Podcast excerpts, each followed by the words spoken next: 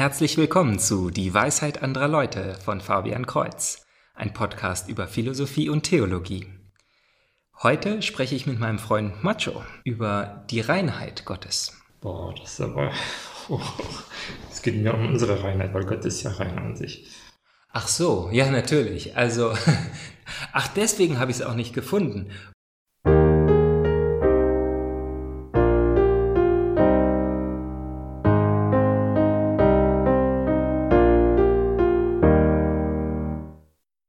Stell dich doch erstmal einen kleinen Moment, äh, ein kleines bisschen vor.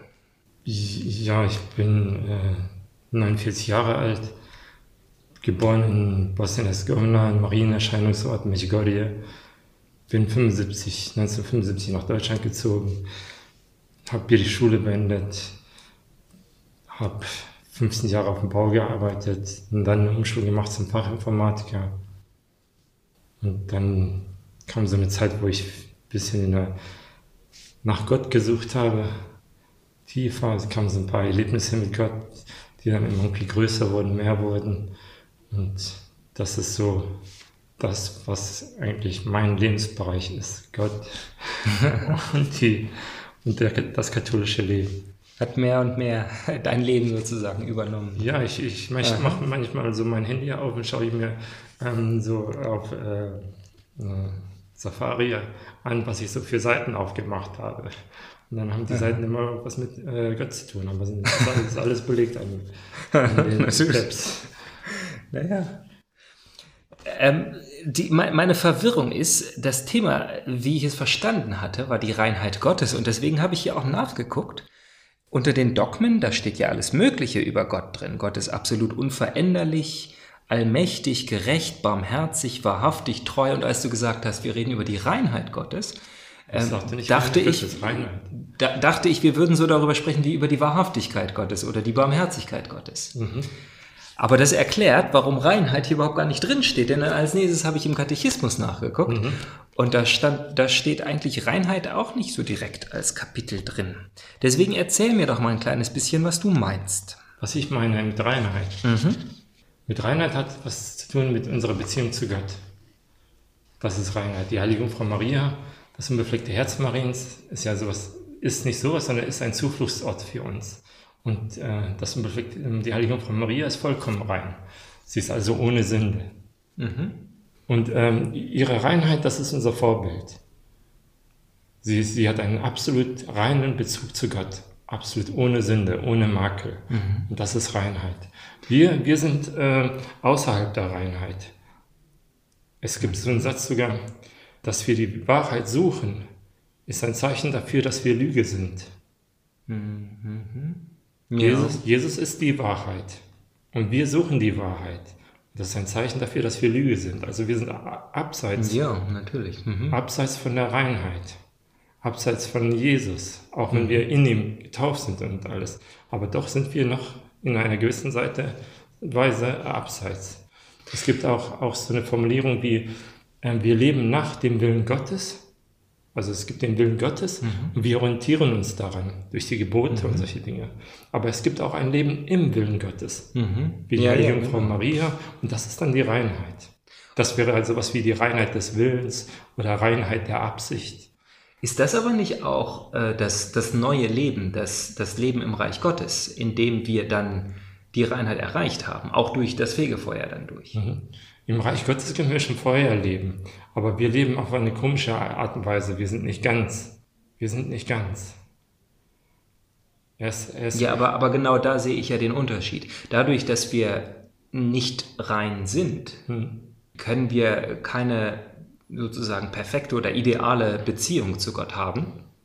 Und deswegen sind wir natürlich auch nicht im Reich Gottes. Mhm, das klingt gut. Und Gott sei Dank haben wir die Beichte. Ja, ja. Und die, die, ich sag sowas wie, ich bin ein treuer Diener Gottes. Aber ich bin auch, meine Sünden mhm. habe ich. Also passt das mit dem Treusein gar nicht. Aber durch die Beichte komme ich doch zu der Treue. Denn die Beichte gehört zu meiner Treue. Ich, sobald ich mich verfehle, denn wir stehen ja immer in gewissen Art und Weise im Streite. Das ist ja die streitende Kirche hier auf Erden. Und wenn wir streiten, kriegen wir auch äh, Narben. Und diese Narben sind äh, Verfehlungen. also Sünden. Und dann gehe ich zur Beichte, um das zu tilgen im Blute Christi. Und das gehört zu meiner Treue. Sobald ich merke, da ist ein Leck, da ist was nicht, gehe ich treu zur Beichte und öffne mein Herz und zeige, was da nicht okay ist, was dafür fehlt ist. Da muss ich noch einen kleines, kleinen Moment drüber nachdenken. Ähm, mir ist aber noch eine andere Assoziation gekommen, was die Reinheit angeht.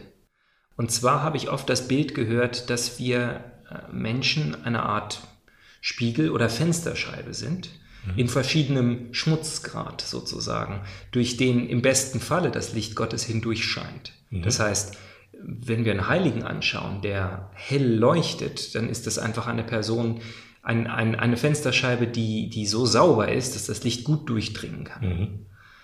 Äh, ist das auch so, so die Assoziation von Reinheit? Bin ich da auf dem richtigen Weg sozusagen? Ja, das ist sehr gut, das ist sehr gut. Ähm, äh, und äh, diese Reinheit, wo das Licht so gut durchdringt, kommt nicht irgendwie durch ein Larifari, sondern äh, äh, ich wäre so gern rein, sondern es kommt durch Schmerz. Mhm. Zur Reinheit, zur wahren, ganz durchdrungenen Reinheit, also wo, wo das Licht bis zum Grund unserer Seele durchdringen muss oder soll, da müssen wir uns selbst überwinden. Und wir müssen viele, viele Verletzungen, die wir in unserem Leben erlebt haben, müssen, müssen wir wiedererkennen. Aber äh, gibt es nicht auch verschiedene Grade von natürlicher Gnade, die wir Menschen haben? Da gibt es einige Leute, die es wirklich schwer haben, ja, die sozusagen vielen Versuchungen ausgesetzt sind, ob sie denen jetzt nun nachgehen und, und sich bessern oder ob sie es von Anfang an durch Gnade dann doch schaffen, ihnen zu widerstehen. Und dann gibt es aber auch andere Menschen, die äh, für die scheint das Leben einfach viel einfacher zu sein. Es gibt Leute, die, die ganz intuitiv Gott erfassen. Ich äh, höre immer wieder mal solche Videos von, von Leuten, die sagen, die Existenz Gottes war mir eigentlich schon immer klar, dafür brauche ich keine Theologie oder irgendwas. Ja, ich, ich würde schon sagen, es gibt jede Menge verschiedener Menschen, die, die einen verschiedenen Startpunkt schon haben.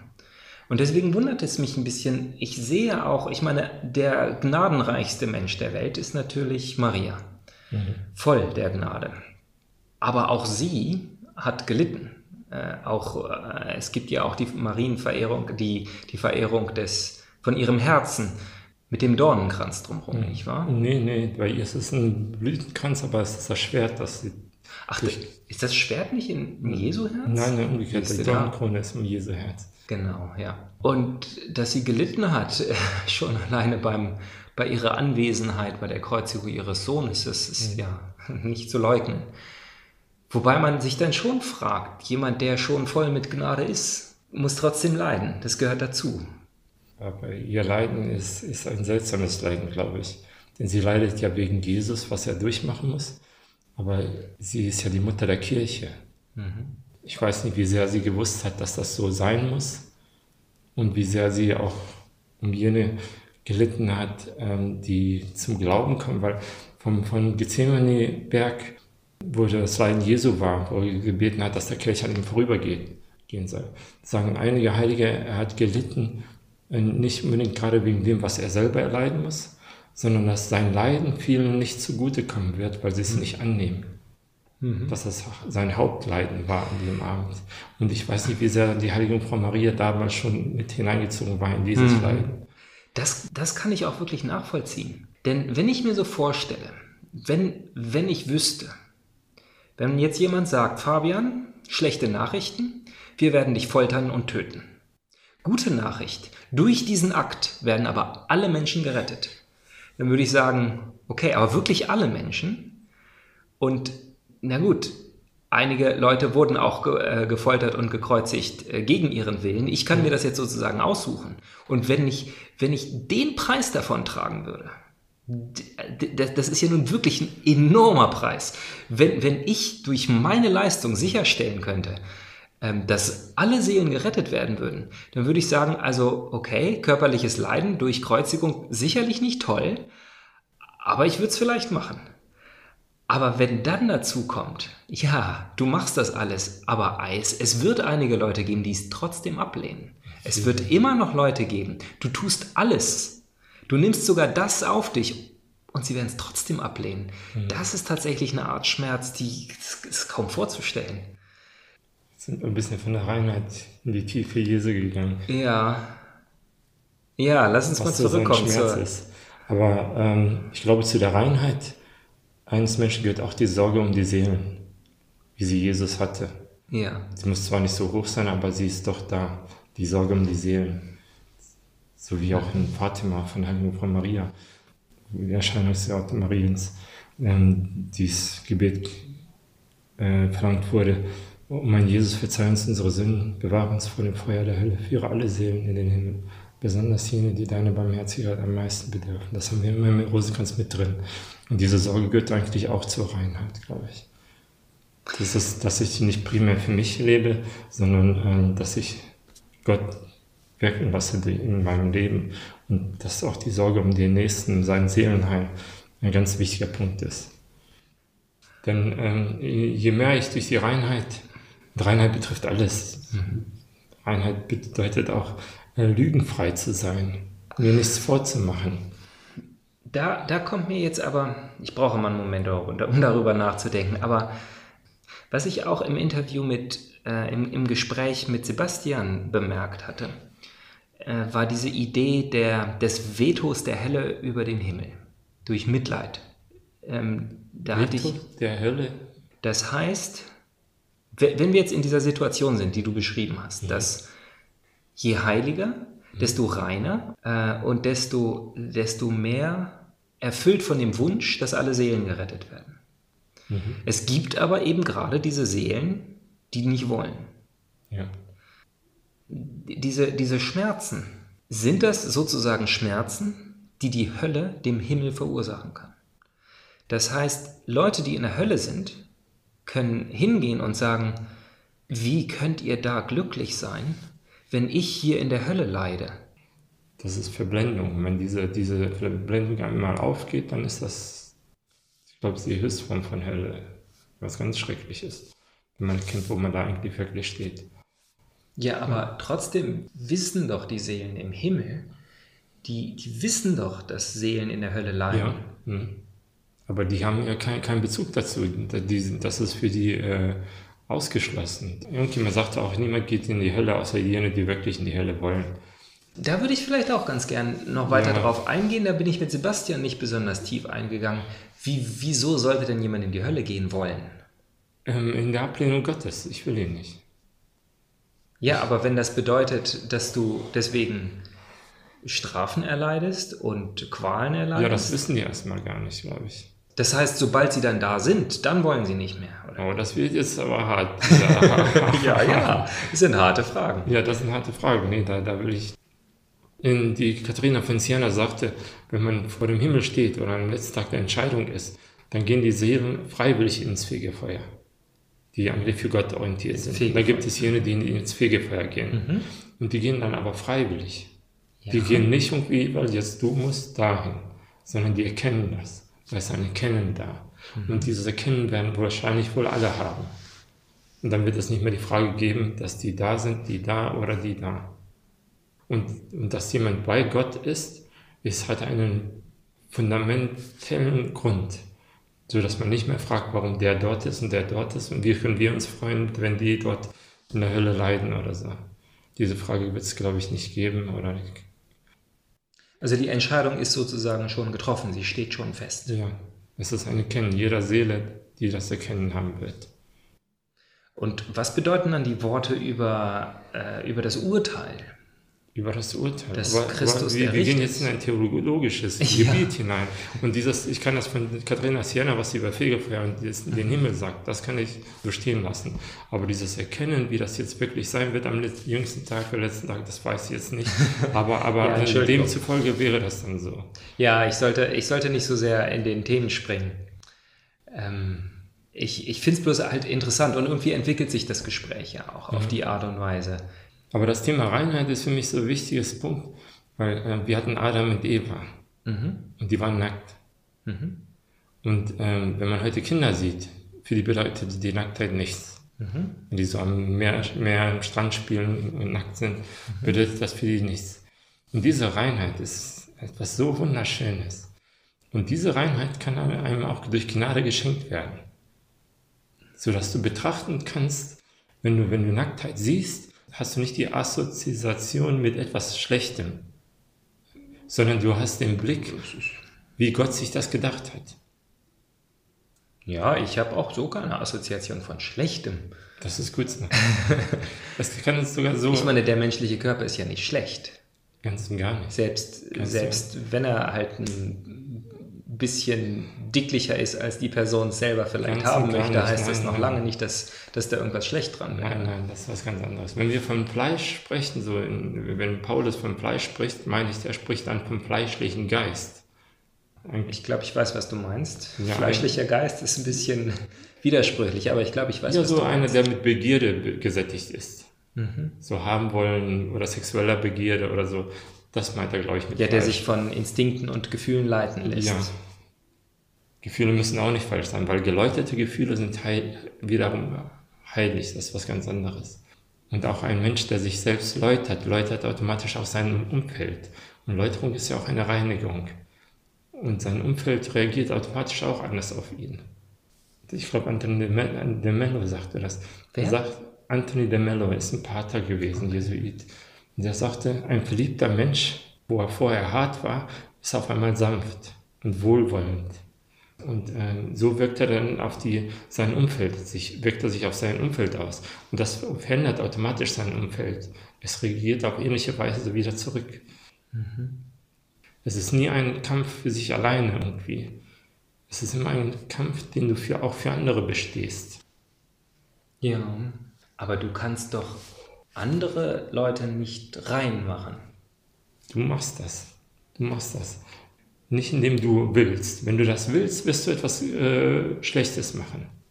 Ja, dieser Anthony de Miller sagte auch, die schönste Veränderung ist diejenige, die nicht gewollt ist. Mhm. Wenn ich wahrhaftig werde, aufrichtig werde. Liebevoll klingt zwar einfach, aber wahrhaftig und ehrlich und wohlwollend. Schon allein, dass ich dir Güte zuspreche, verändert dich. Mhm. Und bin ich dir misstrauisch gegenüber, verändert dich das. Auf jeden Fall unser Verhältnis. Mhm. Aber dieses Verhältnis äh, ermutigt oder entmutigt auch. Aber wie wir vorhin schon gesagt haben mit dem Thema Projektion, dass mich das nicht das unbedingt ändert. Das heißt, dass äh, wenn du mit noch so viel Güte zu mir kommst mhm.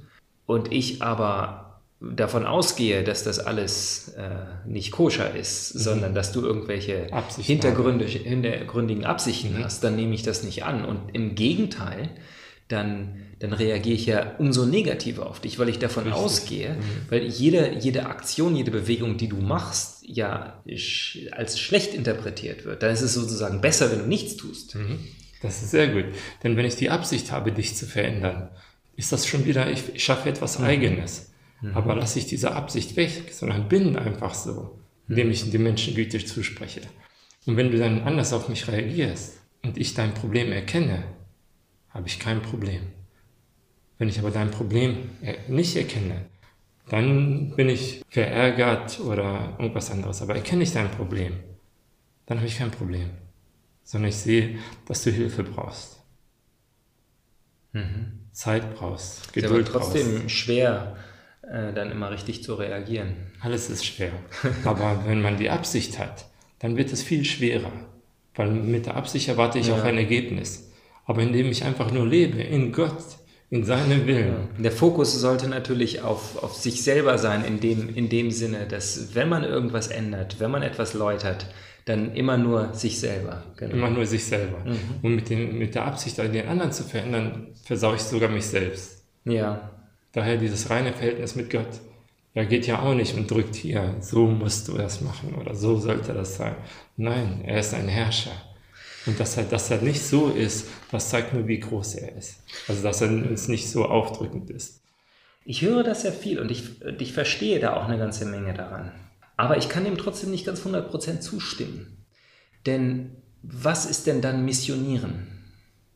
Missionieren ist, das Wort macht alles. Aber Missionieren bedeutet dann also, insbesondere, und das wird vielleicht auch, das, das kann man heutzutage vielleicht gar nicht mehr so richtig einsehen, was es denn jetzt nun bedeutet hat, weil natürlich es auch jede Menge Missionierungsoperationen in der Geschichte gab, die sehr negativ ausgelaufen sind.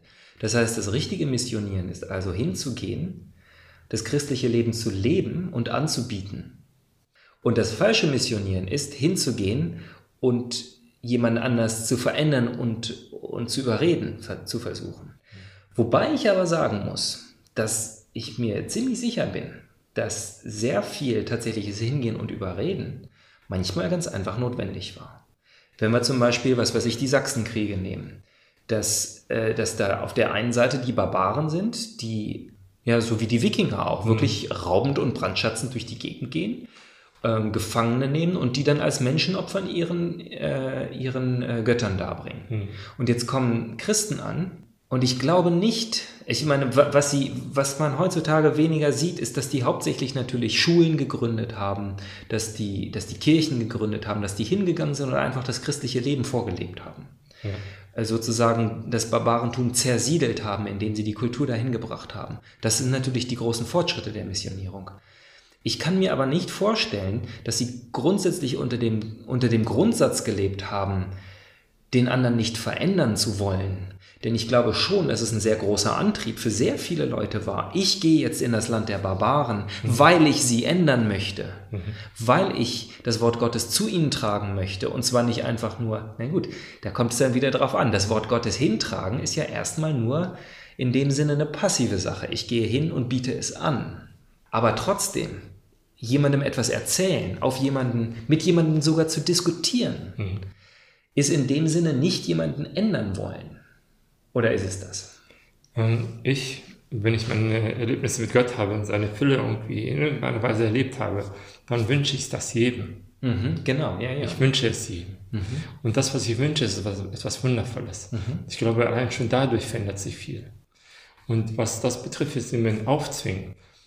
Ich muss sagen, dass ich äh, dem Aufzwingen auch Raum geben muss. Mhm. Ich muss dem auch Raum geben, weil das hat irgendwo seinen Platz aber ähm, auch nicht und auch ja. Mhm. Weil, weil es ist nicht einfach nur alles rosa. Mhm. Aber nehmen wir aber, gehen wir trotzdem mal einen Schritt zurück, weil ähm, die äh, Römer waren auch ein äh, Heiden. Und ein heidnisches Volk. Heidnisches Volk und die waren nicht viel netter als die Wikinger jetzt oder sowas. Die sind losmarschiert und haben unterdrückt, wie sie nur konnten. Die haben nicht gefragt, hier, was wollt ihr? Wie gefällt es euch? wollt ihr uns Nein, die sind reinmarschiert und haben. Na gut, aber sie haben Kultur hingebracht. Also sie, sie haben vielleicht ein Dorf, eine Stadt, ein Land übernommen mhm. und haben dann verlangt, von jetzt an werdet ihr Tribut zahlen und ihr werdet euch an unsere Gesetze halten. Aber sie sind da geblieben und haben Schulen gebaut und haben Kultur mhm. dahin gebracht. Mhm. Im Gegensatz zu den Barbaren, die wirklich rein parasitär gehandelt haben. Okay. Die sind eingefallen, mhm. haben alle Gold geraubt, alle hübschen Frauen geraubt und sind dann wieder abgehauen. Mhm. Aber die Römer haben sowas auch gemacht. und und, und ähm, kein Christ hat davon geträumt, dass, dass man Rom übernimmt. Ich glaube, dass davon keiner geträumt hat. Das war ein Ergebnis eines, eine, eines, einer Treue Gott gegenüber.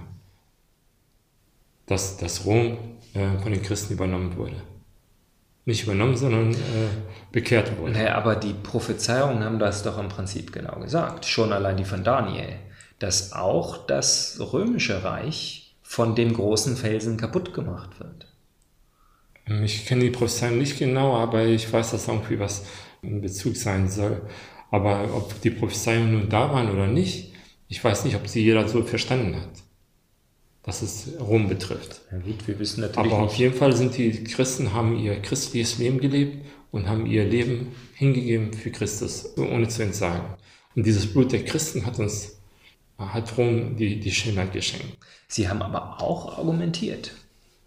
Das, das sicherlich, das sicherlich. Das, ist, das gehört ja dazu, denn mhm. ich, ich, ich will ja nicht irgendwie rausgehen und, und ohne das Wort wirken, denn das mhm. Wort ist ja das, was alles ja, wirkt. Genau. Das Wort ist ja Christus und er ist die Wahrheit und das ist ja das, was alles wirkt und bewirkt. Und dass man sein Blut dafür hingibt, ähm, ähm, unterstreicht nur das Wort hm. mit seinem Blut, unterstreicht man das Wort. Und das ist das, was wirkt. Und auch dieses Missionieren ist immer das Wort. Das Wort, das Jesus Christus ist, das ist das Missionieren. Und jetzt mit Aufzwingen, lassen wir das mal weg, weil ich, ich habe einen, einen Onkel, habe ich, der hat immer Hosen voll gekriegt von seiner Mutter, mhm. weil, er, weil er ziemlich übel war. Aber die waren mehrere Kinder, da kann man nicht jedem erklären, mhm. wie was. Damals war das auch ein bisschen anders. Aber er ist so sehr dankbar, dass er die Hosen voll gekriegt hat, weil ihn das auf den richtigen Weg, richtigen Weg gebracht hat. Ja, hm. ja da gibt es sehr kontroverse Einstellungen dazu. Zum, zum Abschluss. Eine, eine schöne Frage zum Abschluss ist, wenn, um, um mal wieder auf Reinheit zurückzukommen, das okay. ja das eigentliche Thema ist, was würdest du denn jetzt einem Zuhörer empfehlen, wenn er sagt, ja, äh, ich möchte selber reiner werden? Mhm. Was wären denn konkrete Schritte? Konkrete Schritte. Ähm, das Wichtigste, was Reinheit betrifft, ist, ist Erkenntnis der eigenen Schuld.